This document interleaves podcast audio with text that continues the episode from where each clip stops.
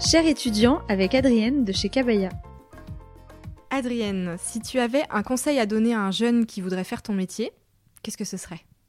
Euh, alors déjà, je pense que pour faire ce métier, euh, il faut vraiment être passionné parce que c'est un, métier euh, qui demande beaucoup d'investissement. Il y, a quand même beaucoup de charges de travail. On a souvent l'impression que la communication et l'influence, c'est un peu rigolo et, sympa. la réalité sur le terrain, elle est quand même différente. Il y, a beaucoup de, beaucoup de charges de travail et la vie pro et perso, de la barrière entre les deux est souvent assez fine, donc il faut être conscient de ça.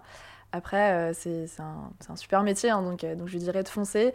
Euh, je pense aussi qu'il ne faut pas trop se prendre la tête en termes d'études parce que au final, tout s'apprend sur le terrain.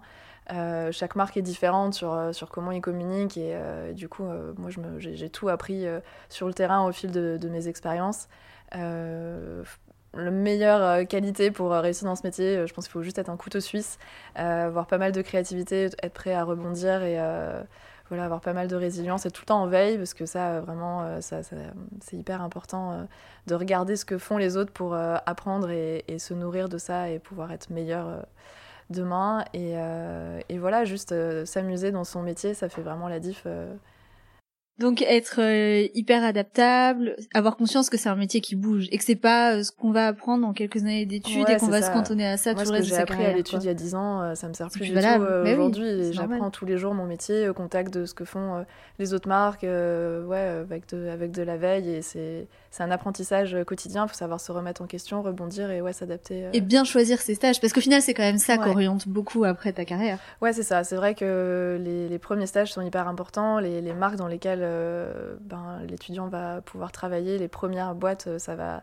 souvent déterminer un peu euh, la carrière qui va suivre. Moi, je sais que j'ai commencé aux Galeries Lafayette, ben, ça m'a ouvert les portes du, monde du lifestyle et, sans ça, j'aurais sûrement pas pu mettre les pieds dans, ce monde-là.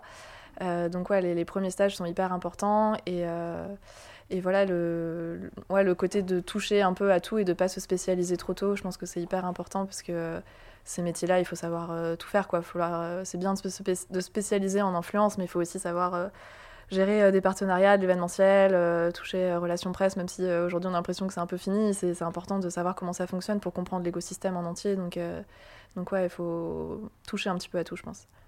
Merci beaucoup, Adrienne. Merci, Adrienne. Avec plaisir.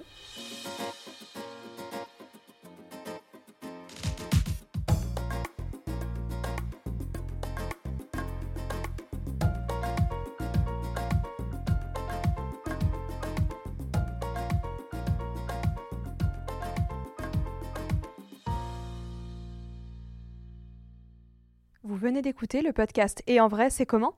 Une production Éclat Agency.